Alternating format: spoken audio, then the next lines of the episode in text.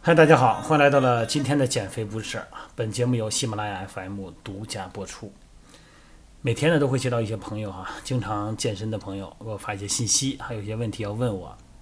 很多种情况啊，都是一些运动损伤方面的啊。他们运动损伤产生的大部分原因呢，都是每天跑步，或者说是按照现在流行的啊，每一天说一万步、两万步，哎，都是这么走走出来的。那你说这跑步跟走路怎么到今天这成了运动损伤的一个发源地了？这人他不是从小就会走路吗？这走路跟跑步这不需要技术门槛，不需要特复杂的学习啊。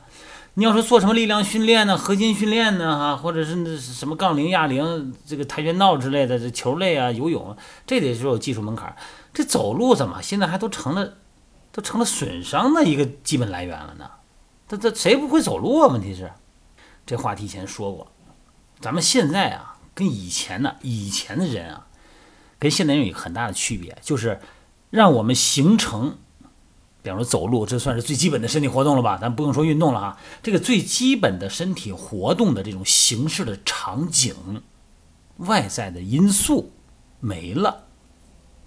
你看，咱们在母亲肚子里边呢，是一个团缩的一个状态。咱们都知道哈，婴儿抱着膝盖那样小状态哈，哎，弯着腰，低着头，哎。慢慢呢，人呢从出生以后呢，逐渐开始展开身体，开始爬，开始坐起来，头抬起来了，哎，形成了颈椎，人站起来了，有腰椎了，好，这个身体呢就算是展开了，逐渐的开始发育。你到了六七岁的时候呢，你肯定是走路也能走了，跑也能跑了，但这个时候你没有发育结束呢，咱们得二十岁以后才能叫完全的骨骼发育结束。那这个过程它是等来的吗？是等到二十岁的吗？不是，它是靠各种身体活动。蹦啊，跳啊，玩啊，打呀，闹啊，各种身体活动，让咱们的这些肌肉、骨骼、神经控制得到发育。咱们现在有这条件吗？等你七岁刚开始，到了七岁的时候，可以，哎，咱说也不容易得病的时候，身体也挺好的时候，开始上学了吧？这一上学，你是不是一天到晚老坐着呀？除了坐着就是低头写作业呀，啊，然后下了课以后还得上学习班啊？你有站起来跑的时间吗？你有打闹的时间和场景吗？你没有啊。也就是说，我们现在人是正在发育的时间，却失去了发育的机会，没有了发育的场景。那么这样的身体，咱不管骨骼排列异常，什么高低肩呐、骨盆侧倾啊、足弓塌陷呐，这咱就不用说了，这这这理所应当的就应该有这样的体型。现在的生物场景就应该有现在的生物体型。一点都不过分，非常讲道理。但问题是，突然有一天我们觉醒了呀！哎呦，说得健身呢，是吧？这不健身哪成啊？得健身，得跑跑去啊，是吧？全民健身啊，咱得老坐着不合适啊。好，你首先想到的是什么项目？肯定是跑步啊，是吧？快是快走啊，因为它方便嘛。好，然后就开始跑啊，去去去快走啊，能不能走的就走，能跑的就跑，动起来嘛，动起腿来呀。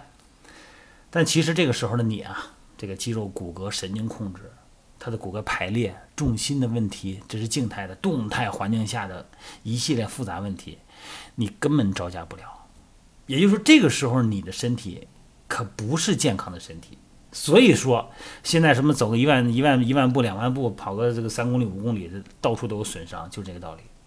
为什么总是膝关节损伤呢？就是因为你的踝关节、你脚趾的功能没有了，你十个脚趾对地面的感知能力没有了，你髋关节稳定性下降了，你没有臀大肌了，你老坐着哪有臀大肌啊？你屁股都是拉长的，你也没有腹肌了，你没有腹部，没有臀部，你的骨盆自然没法稳定，骨盆不能稳定，坐到骨盆上的这个脊柱也就不能稳定，那么你身体的髋关节不能稳定，你的脚踝再没有灵活性，那对不起了，干这两样活的全都由你的膝关节来代偿。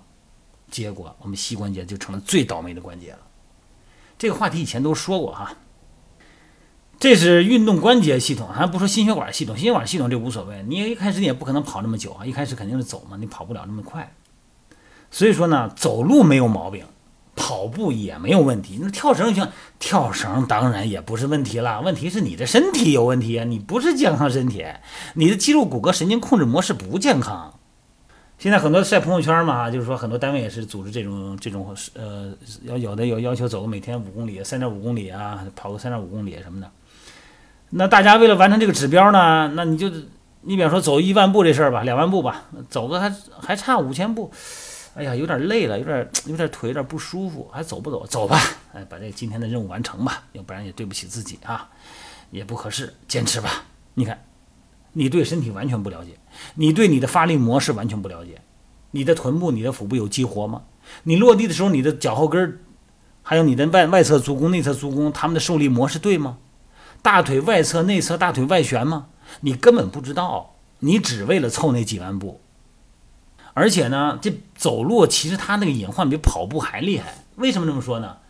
因为走路吧，你会想，哎呀，你比方说计划今天两万步啊，走了一万五了，你说还差五千，这腿有点不舒服，呃，我慢点走。哎，你看要跑步呢，你就不敢跑了，是吧？跑步你膝盖一疼或者一点不舒服，你就不敢跑了。但走路不是啊。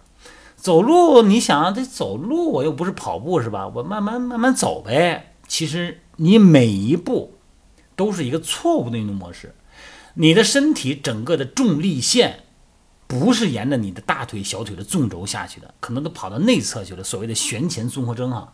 那么导致你内侧足弓塌陷，大腿内旋，然后小腿外旋呢，让半月板又受到挤压。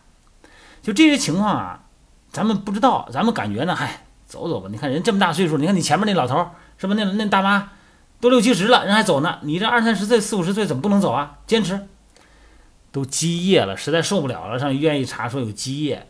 你这个这真是有时候咱说你这好像走路谁不会呀？你就是不会。这个案例太多了哈。呃，这个再加上有的一些体重大的啊，体重在这这正常的体重再大点哈，有的你看他也得个一米七五的身高吧，也得个小一百小一百公斤了。啊，有的女孩呢，比方说也得个一百四五十斤，哇，还跑呢，或者说，哎呦，我觉得真是，有的那足弓塌陷的，那外翻，足外翻都翻成那样了，还跑呢，我真是，我有时候我真是，我恨不得上去，我说停，我都我恨不得上去冲过去，我都，哎，咱话说回来，咱也也也做不到那一步啊。反正呢，我这反正每天啊，我这就上班下班也都能看见这些跑步的，确实是你看这个肩膀的高低肩歪成那样，要不是一个胳膊摆，一个胳膊不摆。是吧？要不这个大腿内旋，这两个膝盖蹭着就跑过去了。反正真是我，因为我作为教练，我能看到很清楚这些，让我心里很不很很不舒服。因为我觉得我有一我有这个责任告诉他们，但是我我我说干嘛地呀，是吧？